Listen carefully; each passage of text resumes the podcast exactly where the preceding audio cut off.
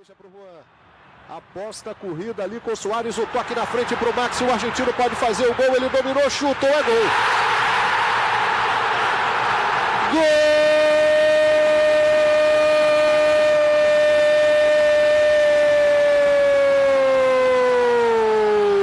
Maxi Biancucci, o primo do Messi, faz a festa da maior torcida do Brasil.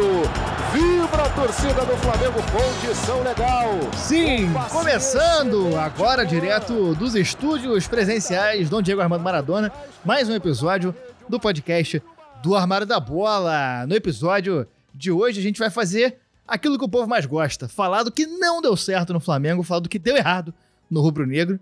E é de conhecimento geral que tem muito gringo que deu errado no nosso Mengudo, principalmente nessa época que a gente vai falar hoje, ali entre 2007 e 2015. Se hoje a torcida se delicia com a Rascaeta, houve momentos que o que tinha pra hoje eram os jogadores que vamos tratar aqui no podcast. Maxi Bencucci, Rubens Sambuesa, Hugo Colassi e Lucas Mugni. O leque de opções de gringos que deram errado no Flamengo é tão grande que a gente separou hoje só de argentinos que deram errado. É a nossa série Muy Malos, o sub-episódio Gringos do Flamengo, sessão, subseção Argentina, parágrafo 2, inciso 3 Meu nome é Gustavo Angelés, eu tô aqui como sempre com ele, Chico Freire, o homem das camisas. Chico, teu primo fez concurso público no Banco do Brasil e tá lá com estabilidade, salário bom, plano de saúde. Tu tá aqui no armário da bola. E aí, seu boa noite? Primeiramente, hoje é buenas noches, né? Buenas noches, amigos e amigas, ouvintes e ouvintas. Vamos ouvir uma cumbia. Vamos, acá, oi, estamos... Oi, Oi. oi. Oi. É. Estamos aqui com uma mesa repleta de empanadas, né? Pegar o meu copo de Fernet com coca aqui, pra gente fazer uma graça, falar de, de Argentina, né? É, como você falou, cara, assim, é um recorte muito específico que poderia, pode render, inclusive, outros capítulos só desse tema. Só esse tema. Só de Argentina que deu errado no Flamengo, a gente já cortou um monte aqui, né? É, a Teve gente- que rolar uma, uma tesoura aí pra senão, porque Não. senão o programa ficava com seis horas. Cara, se a gente for abrir gringos em geral, cara, é porque argentinos que dão errado no Brasil é, são muitos, né? Muitos.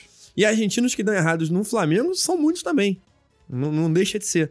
Então hoje a gente vai fazer esse recorte breve jogadores até carismáticos, né, cara? Sim. Né? A gente pegou uns caras aí que, que não jogaram bem, vamos ser Não. sinceros, vamos direto ao ponto.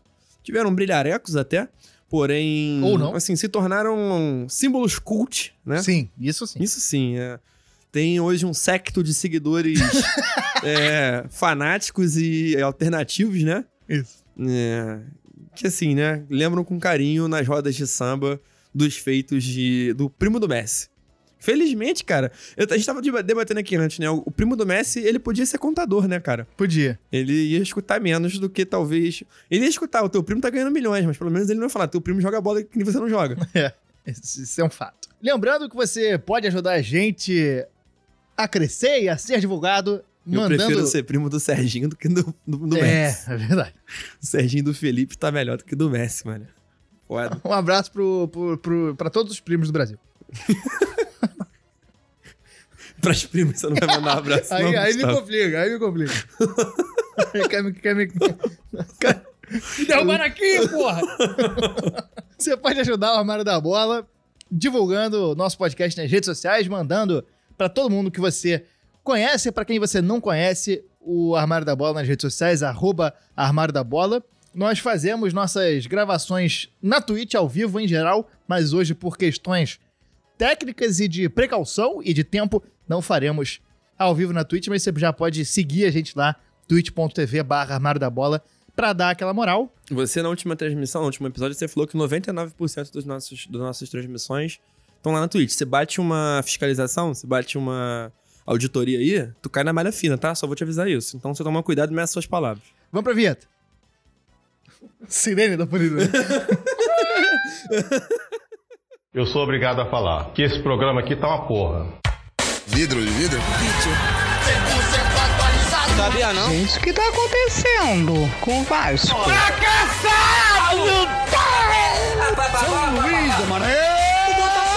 Negros maravilhosos que saem tabelando, tocando.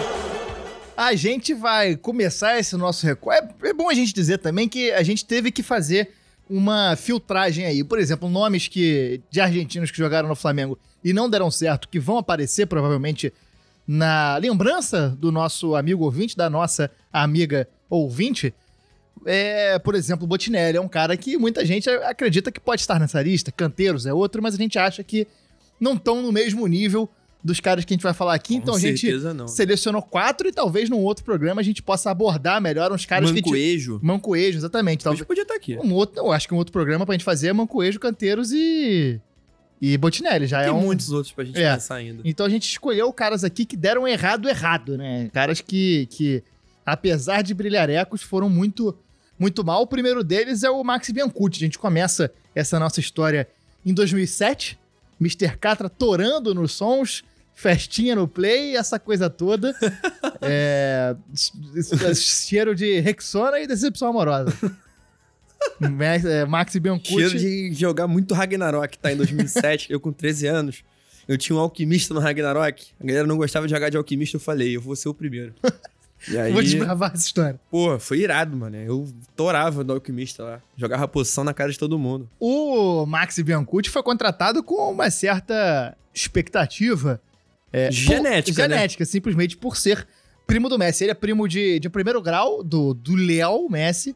A mãe dele, a, Cé- a Marcela Cutitini, é irmã da Célia Maria, Dona, Dona Biancuta. Dona Biancuta, que é, é, irmã da mãe do Messi, progenitora do camisa 10 argentino. E ela é madrinha, segundo a matéria que a gente pegou, do maior astro da família.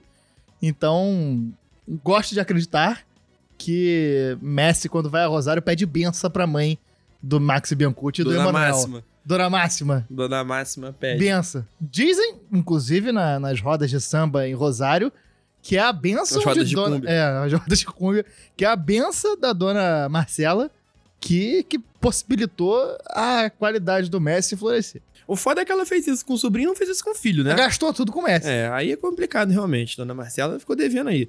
O, o primo do Messi, ele chegou no Flamengo falando assim: não quero ser apenas o primo do Messi. E a galera olhou e falou: beleza, primo do Messi. e aí, é. Lembra a história de o Jean Lucas, que todo, toda vez que o Jean Lucas tocava na bola, o narrador falava. Ele joga com a camisa pra dentro da calça. O, o primo do Messi, Max Biancucci, era a mesma coisa, né? Eu tava Ele vendo. era. Max Biancucci, o primo do Messi, é, era, o- era o aposto dele, né? É igual o latrocínio, que é roubo seguido de morte. Sim, o Max Biancucci é, É igualzinho ao do latrocínio. igualzinho ao latrocínio. Isso aí, Gustavo. Tem razão. O, o Max Biancucci é, é igual Alcione Marrom, né? É, é, os, os- os apostos que a gente é, não pode virou deixar de falar. Max, o primo do Messi. É. A gente tem o irmão dele que não é tão conhecido como primo do Messi quanto ele, É né? porque ele é conhecido como irmão do o primo irmão do Messi. primo do Messi. Que é o Emanuel Biancucci, que também jogou pelo Brasil. Assim que chegou, como você falou, né? Tem uma matéria que a gente pegou aqui do dia da contratação do Maxi Biancucci, que ele tinha 22 anos à época. Primeira frase da É a matéria. primeira frase da matéria. Novo reforço do Flamengo, meio argentino Maxi Biancucci, de 22 anos, é conhecido por ser primo de Lionel Messi, destaque do Barcelona. Isso em 2007, né? Época que o Messi nem era lá Não, tava coisas, estourando, né? tava estourando. É, tava estourando, mas ainda não, não tinha Yeah. conquistado tudo que foi conquistar. E aí, em entrevista ao jornal Olé, o jogador afirmou que seus companheiros no Esportivo Luquenho do Paraguai não acreditavam que ele era parente do jovem craque. E aí ele falou que eu evito conversar sobre isso, alguns não levam a sério. É, ele jogava no Paraguai, como você falou, chegou no Flamengo com 22 anos, né? Ele tava tendo uma fase boa, ele tinha feito acho que 8 gols, ele tava num, num momento bom no, no futebol paraguaio e veio como reforço do Flamengo Brasileirão 2007, né? O Flamengo comprou 50% dos direitos dele é, naquele negócio que é é uma possibilidade de, de, de venda futura, né? Você compra um jogador muito promissor. Vai que o Barcelona tá de olho na família toda, né? Pois é, exatamente. E aí, o, o Flamengo, como a gente até já contou aqui, tinha ganhado a Copa do Brasil em 2006, tava jogando Libertadores em 2007 e ele chegou como reforço no meio do ano, né, pro Brasileirão, é, num momento que o Flamengo já não estava mais na competição continental. E, enfim, chegou com, com, esse, com esse badalo de ser o primo do Messi, né? E não, não teve exatamente uma, uma carreira muito regular, né? Não- eu lembro que, assim, eu, tenho, eu tinha até um carinho por ele na época, eu era moleque também, né? Sim. Qualquer maluco também que chegasse, eu tinha um carinho. É. Ainda mais gringo, né? Ainda Terra mais de primo cego, do quem Messi. tem olho é rei, né? É. Ele... Terra de saci, toda rasteira é voadora. É foda. Brica de saci, todo chute é voador. o... Em terra de saci, toda calçadinha está pra dois, pô. Aí é muito foda. Aí o... Dois É. saci dividindo a mesma Não, aí calçadinha. tá, aí tu tá perdendo a linha. O... E patinete em terra de saci, como é que faz? Explica essa agora. Pão de ônibus.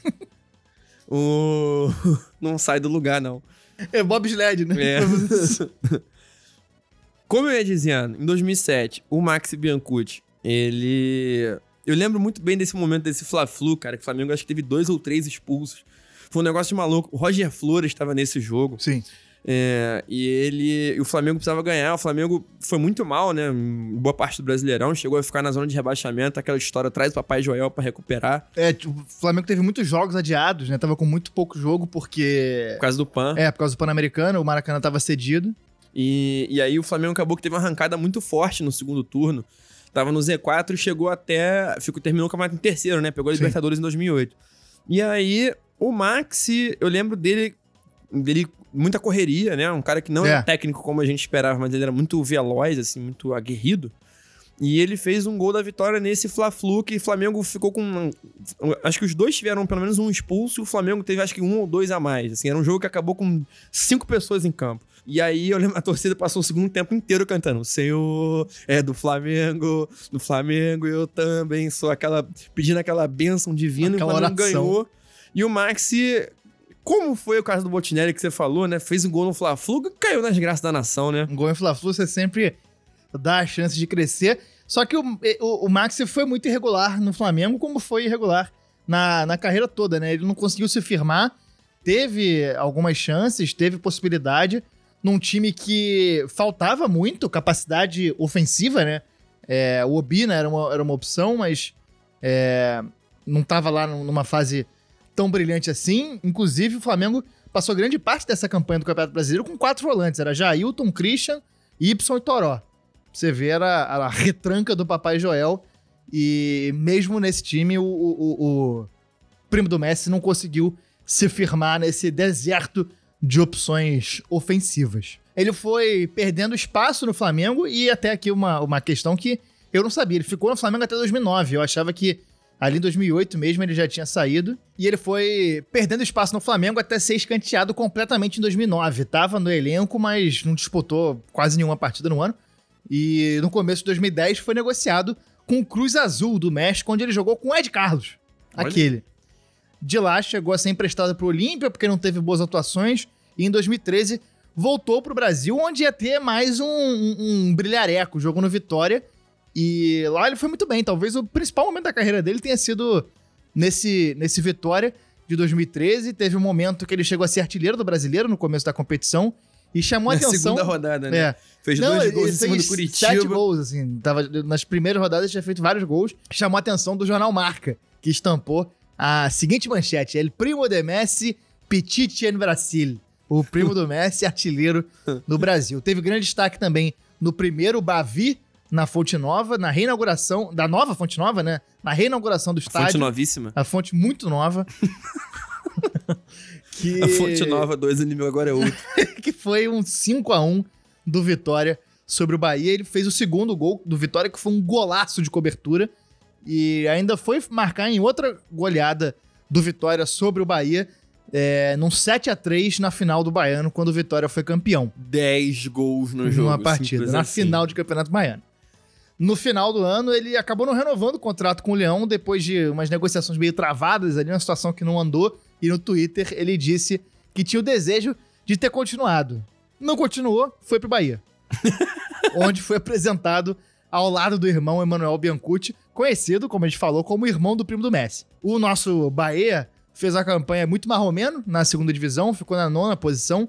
Ele chegou a marcar o centésimo gol do Tricolor de Aço na Arena Fonte Nova, mas foi perdendo espaço no segundo semestre. Em abril de 2016, rescindiu o contrato, voltaria para o Olímpia teria uma passagem de meses no Ceará, no Vozudo, em 2007. Nosso No vozão. nosso Vozudo, em 2017. E fi- ficou cinco meses. Assinou em janeiro, rescindiu em maio. E no mesmo ano iria para o Rubio New. Um nome muito bom. Aceite esse nome. Receba. É, é, a segunda Rubio sílaba, a New. segunda palavra é NU com, N, com tio no N. Clube paraguaio aí, um dos melhores nomes de futebol sul-americano. Que sabe mundial. Que Ele- sai intergaláctico. Com certeza. Ele se aposentou em 2019 e hoje é empresário de jogadores. Ele até agenciou o Matias Galarza, jogador paraguaio que deu umas ciscadinhas no Vasco no ano passado e hoje o Zé Cruyff não gosta tanto dele assim. Entre trancos e barrancos, lá vou eu, sou feliz e agradeço por tudo que quer ver meu.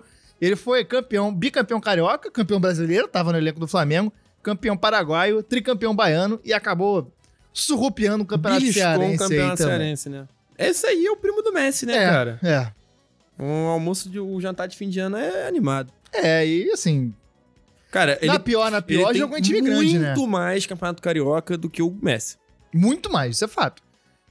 O, o Messi se escondeu da possibilidade de disputar um campeonato carioca. Tá, tá lá enganando na França. E, inclusive, na matéria que a gente falou no começo, que fala da, da chegada dele, o primo do Messi fala que queria jogar junto com o Messi no News Old Boys e vencer a Libertadores. E o Messi peidou. Peidou completamente. Peidou na farofa. Peidou na farofa. Passando pro nosso próximo tema aqui, também no ano de 2007, que ano... Barca, tá? É, que ano... Um pacotão de reforço. Que ano frutífero pros argentinos no Para as Flamengo. relações eh, diplomáticas entre o Flamengo e a Argentina. né? É.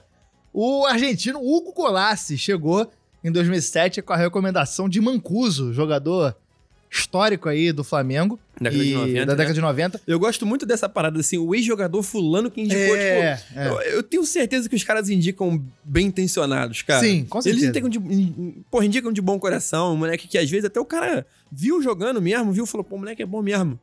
Bora, Mengão, confia. É, não sei, será que o Mancuso fez uma análise... Pô, e aí o maluco chega aqui e, e tenta manchar o nome do Mancuso, né? Aí é, É. foda, pô. E aí o Mancuso chega com esse status de que poderia ajudar no Flamengo. Ele tinha sido destaque da O seleção argentina. Mancuso não, né? É, o, o, eu ia falar o Gattuso. O Colassi... O Gattuso é pior ainda, pô.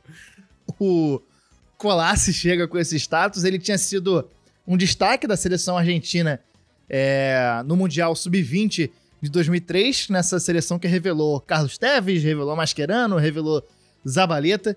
É, só que a seleção foi eliminada nas semifinais pro Brasil, que foi campeão do torneio. Para trazer o Colassi, o Flamengo teve uma negociação ali meio arrastada com o Estudiantes e levou a melhor, anunciou o volante que tinha sido revelado pelo Argentino Júnior. É, ele. é muito boa essa história. É, Ele estreou direto no, no, no- no clássico, Flamengo e Vasco. Um joguinho calmo, um joguinho tranquilo, um joguinho de ânimos pouco acirrados, nervos pouco à flor da E pele. como a gente falou, né? É, é, Forma de raçudo, né? o Flamengo numa situação de arrancada ali, em setembro ainda, bastante ameaçado pelo rebaixamento, não sabia até onde poderia chegar o time do Flamengo. E, é, e ele estreia justamente contra o Vasco, pega essa trozoba aí um num momentinho clássico. legal pra você, estre- pra você estrear. E o amigo faz o quê, né? Forma de raçudo, argentino, volante, vai fazer o quê? Contra o Vasco. Estreou com nove minutos em campo, entrou no segundo tempo, ele demorou nove minutos para dar uma voadora assassina, o famoso carrinho voador, É, eternizado por Jornal por Baiano, trás. na canela de um É a amigo. panturrilha, amigo, porque Cara, a canela tava do outro É lado. muito feio, é muito feio o, o lance. O cara dá um. É, é- é totalmente proporcional. A bola no meio de campo. E No meio, cartão de, de. no meio de campo, na lateral, na a bola lateral, a bola sair. morta, bola é. morta, todo mundo marcado. E o cartão de visita dele foi um cartão vermelho. É, Ele começou bem.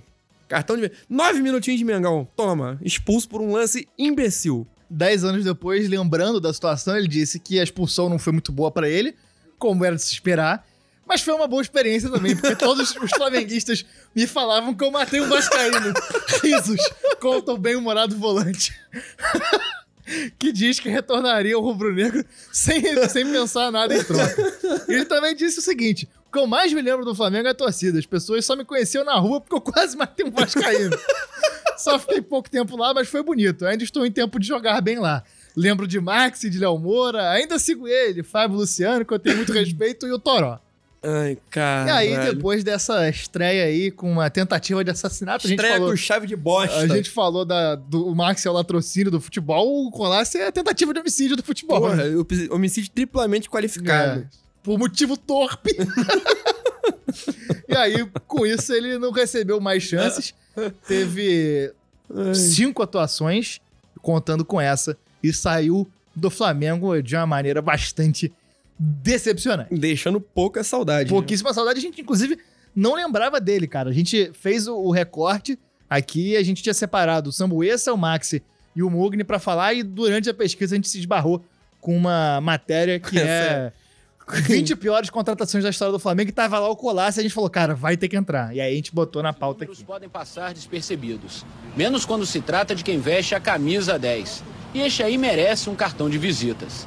Diego Sambuesa, 24 anos, 1,74m, revelado no River Plate, conquistou um título argentino em 2004. Antes de chegar ao Flamengo, jogou no Pumas do México. Apresentação feita, agora os fatos. Ele é a novidade para enfrentar o Botafogo. Foram seis partidas, apenas uma como titular e assim mesmo improvisado na ala esquerda. Nenhum gol. Amanhã, Sambuesa terá a chance. Por ser um futebol exportador, os clubes brasileiros passaram a buscar no mercado do Mercosul certas soluções. Virou pé de obra valorizado e, se for argentino, melhor ainda. Lá existem muitos jogadores com essas características desde as categorias de base. E como por aqui parece faltar. Passando pro argentinos próximo nome, é um que. O que enganou a comunidade Flamengo, abre parênteses, oficial, fecha parênteses no, no Orkut, foi Parêntese brincadeira. não, né? colchete. É, colchete, é verdade. Colchete. É, é brincadeira, né? Rubens Sambuesa chegou com, com, com expectativa. Talvez desses todos seja o que tenha tido a maior expectativa, né? Ali em 2008. É, eu, eu não sei, eu era moleque na época, eu tinha expectativa de todos, né? Eu Mas tinha o- muita expectativa com ele. O Sambuesa, ele veio do River, né, cara? Ele já tava num time maior, assim, né? Não veio do Esportivo Luquenho, tampouco do Argentino Júnior, né? Já tava no River Plate, já, já tinha uma, uma moral maior aí. E tinha fama de ser camisa 10, né? O Flamengo É. gosta muito de um camisa 10 argentino pra falhar, né? Gosta muito. Yeah. E o Sambuesa não foi diferente, né? Já chegou recebendo. Camisa 10, branco, o Flamengo se derrete. No, no- se a gente tirar de cabeça aqui, a gente puxa uns 10. Adrien e Tomás já tá na minha cabeça. Não, é, vindo da base é uma coisa de maluco, mas isso aí é, É. papo outro episódio. Mas o, o O- Sambuesa entra nessa herança maldita aí também. É um outro nicho, né? É. Tem, o, tem o 10 Praga da Casa e tem o 10 Hispanohablante, né? É, é. Também. Tem, tem pra todos os gostos. Sim. O Sambuesa chegou pra ser o substituto do Renato Augusto e não substituiu, né? Ele já chegou ganhando a camisa 10, já ganhou a camisa 10 do Zico na, na, na, na lata. Toma aí, meu filho, toma, a 10 é tua. E não, não se firmou, né? O Sambuesa, muito irregular, um cara que brigou com lesão, teve lesão séria. É, e ele É realmente. que a lesão ferrou muito ele, né? É, e, não- e era um time do Flamengo que começou muito bem o ano de 2008. Ele teria espaço pra se mostrar, cara. Tipo, era É. um time que não, não era retranqueiro. Você vê que tem vários jogadores na época que, de ataque mesmo, que com estilos diferentes, que se destacavam. Marcinho se destacava, Sim. Tardelli se destacava. Era um time que, que ele tinha espaço, cara. Tinha espaço pra ele, pra ele É, tinha espaço, mas com a lesão foi difícil e foi um, um- um time do verdade. Flamengo que foi decaindo, né? Foi. Começa o ano no Carioca bem, bem na Libertadores, tem, é campeão carioca. No domingo, na quarta, rola o vexame contra o América do México. A Aquele... gente já teve esse episódio? Já teve. Já, com certeza teve. Flamengo e América já com certeza, teve, né? com certeza. Temos episódio sobre essa vergonha. Lamentável. Lamentável. E aí o Flamengo se recupera no brasileiro, começa muito bem, mas a partir do segundo turno, principalmente depois da saída do Marcinho, que dizem as más línguas, é- é- é- teria. Chegou, chegou um despacho Diz- judicial aqui, calma, hein, calma. Gustavo? Dizem as más línguas que teria cruzado o caminho de uma É, mulher que eu- não deveria ter cruzado porque a mulher se relacionava com um tipo que existe muito no Rio de Janeiro. O jurídico aprovou? E é. Eu. eu... É, eu vou me limitar a dizer isso. O, É, o resto tá aí na, na, na rua, você pode procurar. Você tá caminhando no limiar, você tá caminhando no fio da navalha, E Gustavo. aí dizem que por isso o Marcinho saiu fugido, pediu pra cagar e saiu. Foi pro, pro Catar, tava pô, artilheiro do Brasileirão, saiu no meio da campanha. E aí, principalmente depois da saída dele, o Flamengo foi decaindo. E nesse meio acabou que o Sambuesa não encontrou espaço, não conseguiu se recuperar direito da lesão por aqui, apesar de, a gente ter encontrado várias matérias que ele era chamado de xodó do Caio Júnior, saudoso Caio Júnior, que era técnico do Flamengo na época. Ele tinha contrato até junho de 2019 com o Flamengo, mas rescindiu em janeiro de 2009 não chegou nem a começar a participar da campanha do Brasileirão. O Cuca, que era o técnico do Flamengo naquele primeiro semestre, é... falei do Cuca e na minha televisão apareceu o Zlatan Ibrahimovic. É pra eu querer bater com a cabeça na parede. Mas ele não, não teve chance, não, não teria espaço naquele time, rescindiu com o Flamengo. É, ele voltou pro River, e, mas na verdade não foi no River que ele teve o grande momento. Ele até chegou a ser campeão nacional lá, mas ele estouraria muito no México, né? É. Ele foi jogar no futebol mexicano e ele é um dos maiores ídolos do América, cara. Até é curioso, porque ele tava no Flamengo em 2008, É, quando é. o Flamengo se fudeu para o América. Foi pra lá e é um grande ídolo mesmo. Eu lembro de ver, muitos anos depois dele ter saído do Flamengo, né? Notícias dele no América. E eu falar, porra, aquele Sambuesa. É, um cara que, não só no América, né? Também jogou muito bem em vários outros times. Jogou no Leão, jogou no Pachuca, jogou no Toluca até pouco tempo. E ele... Tá lá no Toluca ainda. Não, ele tá num time minúsculo. Ele tá num, é? tá num o Atlético... o Wikipedia no, me é, engalbelou. tá num Atlético cu de Judas.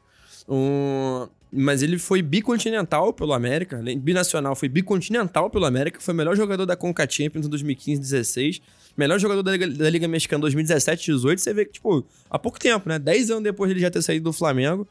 É, e assim, cara, é um caminho interessante, né? A Liga Mexicana é uma liga que tem muito dinheiro, Sim. tem uma importância continental, é, tem uma relevância, é um nível é, até razoavelmente semelhante ao do Brasileirão, né? É. Competitivo, não é como se o cara estivesse jogando, pô, sei lá, no, futebol. Panamá. É.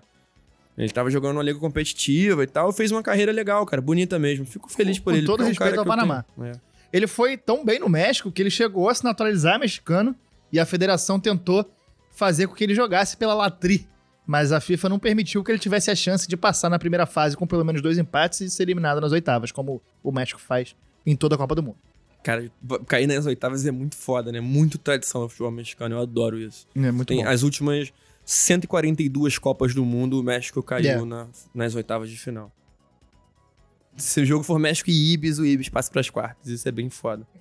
Próximo. Simbora pra próxima, que a gente vai sair alguns anos no futuro. Vamos adiantar o relógio e vamos falar de Lucas Mugni, que a gente já vai abrir aqui o, o, o, o quadro, abrir aqui a retranca Lucas Mugni, com a definição de Mauro César, saudoso Mauro César, que na época ainda era jornalista, e ele falou o seguinte: Lucas Mugni é do tipo encarador, ou seja, parte pra cima buscando drible a finta. Ele também recua até a intermediária defensiva para buscar jogo e carimbar a bola na transição de sua equipe, capitaneando contra- contra-golpes, buscando acionar seus laterais e os homens de frente com lançamento de 30 a 40 metros.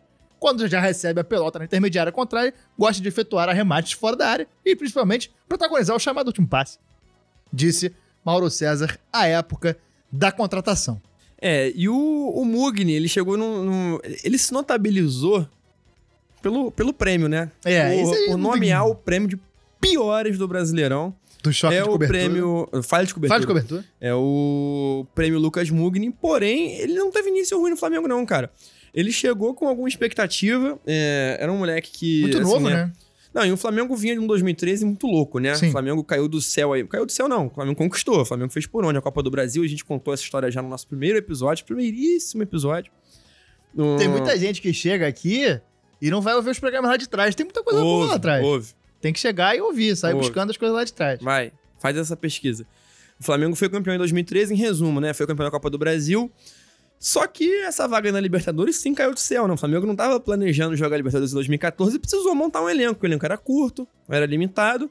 Precisou buscar uns caras mais cascudos. Buscou o Alexandro, buscou o Elano, buscou o Everton Motorzinho. Buscou umas apostas, pegou um feijão do Bahia, pegou um lateral Léo Moreira, que era do Atlético Paranaense, se destacou na Copa do Brasil também. E aí foi pegar uma cancha internacional. Primeiramente buscou El Elegante, o zagueiro Frickson Frickson. Eraso. Frickson, merece um capítulo à parte, inclusive. É. E... Mais um que foi expulso no Flamengo e Vasco. Não, não, mas. Foi no Fla-Flu, não foi? Foi ambos. Não, ele- não, o Eraso é um capítulo à parte. A não estreia- não, mas a- Cara, estreia primeiros dele cinco foi- jogos a ele tomou três, tomou três Não, mas a estreia dele foi Boa clássico Vista, mano. ele foi expulso. contra o Boa Vista, não foi clássico, não, É? foi Boa Vista. Aí ele chegou e na final do Carioca ele fez um pênalti contra o Vasco. É uma coisa de maluco. O carreira É, do é no. Flamengo é um, é, um, é um caos completo. A gente vai ter que fazer um episódio só sobre o Cone Sul pra falar de É. chilenos, uruguaios e paraguaios e um, e um lá de cima Caribe. Colômbia, Venezuela. Equador, Equador. é. Dá pra pegar isso tudo. Equador não é Caribe, mas tudo bem. Mas tá ali. É. E Se nessa a gente pode trazer o, sé- o ano 2000 pro, pro século XXI, a gente pode botar o Equador no Caribe também. Pois bem, aí o Flamengo foi buscar uma cancha internacional aí, buscou o Eraso, buscou o menino Lucas Mugni. Lucas Mugni, Gustavo, vamos dar um contexto aqui da carreira de Lucas Mugni. Revelado pelo Colón. Colón de Santa Fé, rubro-negro, já estava acostumado a vestir as cores. E ele tinha se destacado na, na Sul-Americana em 2012. É, fez gols e tal. Ele chegou a ser cotado para ser o substituto de Paulo Henrique Ganso no Santos Futebol Clube, tá? Quando saiu o Ganso, o Mugni ia chegar para ganhar essa camisa aí. E aí, é, ele teria sido observado, reza a lenda, a matéria que eu achei, que ele teria sido observado por olho da Juventus, do Milan, do Atlético de Madrid, até do Real Madrid, tá bom? Você Não é acha que pouca o Lucas. Mugni é, começou ontem? Nada. E aí, na época que o Flamengo chegou pra contratar, já no final de 2013, rolou um leilãozinho, rolou uma disputa, uma negociação amarrada. É, o Flamengo, o Atlético, o Atlético Paranaense e a Fiorentina, da Itália. O Flamengo topou desembolsar 1,2 milhão de dólares. Na época, míseros 3 milhões de reais. Né? Saudade. Hoje em dia, cerca de 10 bilhões Dilma, de reais. quero voltar pra IAD. É. Cadê? E o Flamengo pagou 3 milhões de reais e assegurou o talento do armador, do enganche, como diria Mauro César, do encarador Lucas Mugni, que assinou na metade de janeiro, já chegou ganhando a camisa 10. Mais um. Mais um que já chegou. Deu errado com o Sambuesa, vamos fazer o quê? Vai, Lucas Mugni. Toma. Seja feliz. Joga na cara do homem. Moleque, e aí ele herdou a camisa 10 do Carlos Eduardo, tava com, esse, com essa aura Autor do gol do título da Copa do Brasil 2013. muito importante. E ele estreou duas semanas depois, saindo ovacionado de campo, tá? Sim. chegou, fez uma grande atuação, um dos destaques do Flamengo contra o, o Boa Vista, uma vitória por 5 a 2 No jogo seguinte, ele chegou a fazer gol. 5 a 3 contra a Cabo Friense, fez o gol dele, um golaço. Moleque, gol- tu chegou a ver o gol? Não, não vi. Moleque, um, um gol muito foda. O moleque cruza meio errado, ele domina meio no susto de chaleira com a esquerda, mata a bola na beira da área e dá de cavadinha por cima do goleiro. Um golaço mesmo, golaço. Totozinho por cima do goleiro. Mas oscilou. Minha- nem- você vê que no Campeonato Carioca as coisas acontecem, É, né? é. As coisas boas acontecem, as coisas ruins acontecem. E ele chegou a se redimir contra a Cabo Friense na semifinal. Foi um campeonato em que o Flamengo jogou com a semifinal contra a Cabo Friense, inclusive, bom notar. Pode acontecer. E, E fez dois teve gols. o gol do título de Márcio Araújo. É, também aconteceria. O Flamengo ganhou de 3x0, 3x1, a ida e a volta. Na volta, ele fez dois gols dos três, teve uma atuação muito boa. E o GE chegou a cravar. É a redenção do Mugni. É a o jornal- redenção. jornalista flamenguista é uma coisa. E redimiu. Sim, Ou não. por semanas. Ele teve ainda um último brilhareco ali no comecinho do Brasileirão. Teve um jogo... Esse jogo foi... Eu lembro de ver esse jogo... No, foi no dia que a gente voltou do Jux. Olha Eu lembro de ver esse jogo completamente podre. estancado de podre de álcool na pracinha em Vassouras. O Palmeiras abriu 2 a 1 Teve gol do Marcelo nesse jogo também. Olha Lei só. do ex. Lei do ex. O... Foi acho que terceira ou quarta rodada, foi bem no comecinho. O Palmeiras fez 2 a 1 eu lembro do pessoal vindo me gastar. E aí o Mugni entrou em campo no segundo tempo e mudou o jogo. O Flamengo virou pra 4 a 2 e desses três gols que fez no segundo tempo, dois foram com passes do argentino Lucas Murni. E aí foi isso. É, acabou-se. Depois ele ainda ia fazer um gol de pênalti contra o Criciúma e o contra o Curitiba. O Luxemburgo, que chegou no mês de 2014, deu oportunidade a ele, tentou colocar como volante em 2015, mas acabou não dando em nada. Foi emprestado pro News Old Boys em 2000, naquele ano e não voltou mais a atuar pelo Flamengo, de onde só sairia em 2017. Eu né? lembro que em 2016, cara, é, tipo assim, a galera lembrou. Caraca, tem um Mugni, né? Ele voltou do, do News no mês de 2016. E eu lembro que chegou a ter uma proposta legal, assim, tipo, proposta de Atlético Paranaense, de time de, time de primeira divisão pra levar ele, assim, pra emprestado. E, e o Flamengo aceitou e ele falou: não quero sair, não. Cara, Ficou só treinando afastado do elenco. Enfim, uma situação estranha aí. É, Ele rodou pelo futebol espanhol. Jogou no glorioso Raio Majada Honda, da é, bilionésima divisão. passou por time da Argentina, Chile, Bolívia e voltou ao Brasil em 2020 quando assinou pelo esporte. Teve 38 jogos, 2 gols e 3 assistências no ano. Foi jogar na Turquia e na metade de 2021 assinou com o Bahia, onde está até hoje, foi rebaixado no Brasileiro de 2021. Com o Bahia teve bastante oportunidade num time é, bastante complicado do Bahia, né? Que foi se deteriorando ao longo do- da, da campanha do Brasileirão, mas ele até deu uma melhoradinha no time, né? Ele, ele- melhorado é complicado dizer, né? Porque o time foi piorando, mas assim, é, É, tava bom, é, tava ruim. tá Parece que piorou. é complicado, mas ele teve chance para uma posição que o Bahia não tinha ninguém, então ele acabou se firmando ali até teve alguma coisa ali. Não vou definir, vou, vou colocar como uma, uma Cara, bolha amorfa eu diria de ele que é, eu diria que ele é o herdeiro digno de Max Biancucci. É, é Saiu- uma carreira bastante parecida É. até, né? Se ferrou no Flamengo e foi se ferrar no Bahia. É.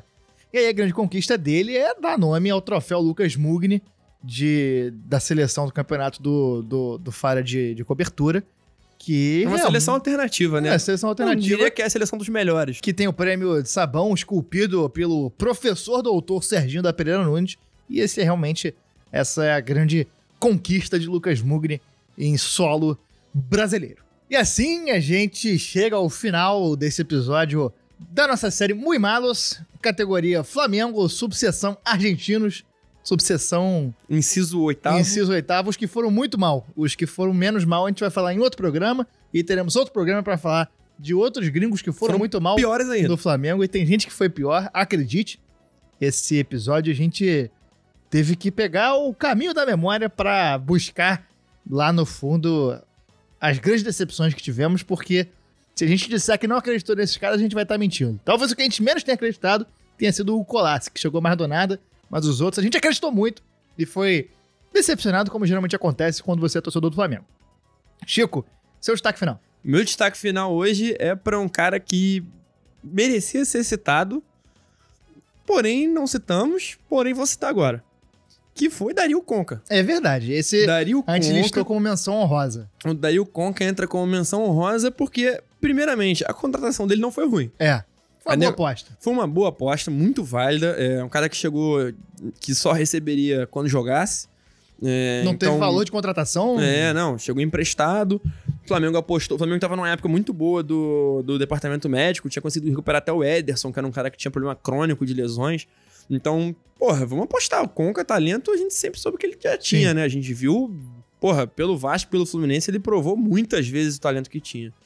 Então, vamos apostar, vamos ver se a gente consegue recuperar o cara. Se não recuperar, volta de empréstimo lá pra China, valeu, beijo, tchau. E foi É. isso que aconteceu. É, foi um desastre. É, assim, ele, tava claramente sem condição alguma de entrar em campo. Assim, um cara com uma lesão muito séria. A recupera- a recuperação dele não foi, não foi legal, não foi boa. É, ele acho que jogou 4 ou 5 jogos.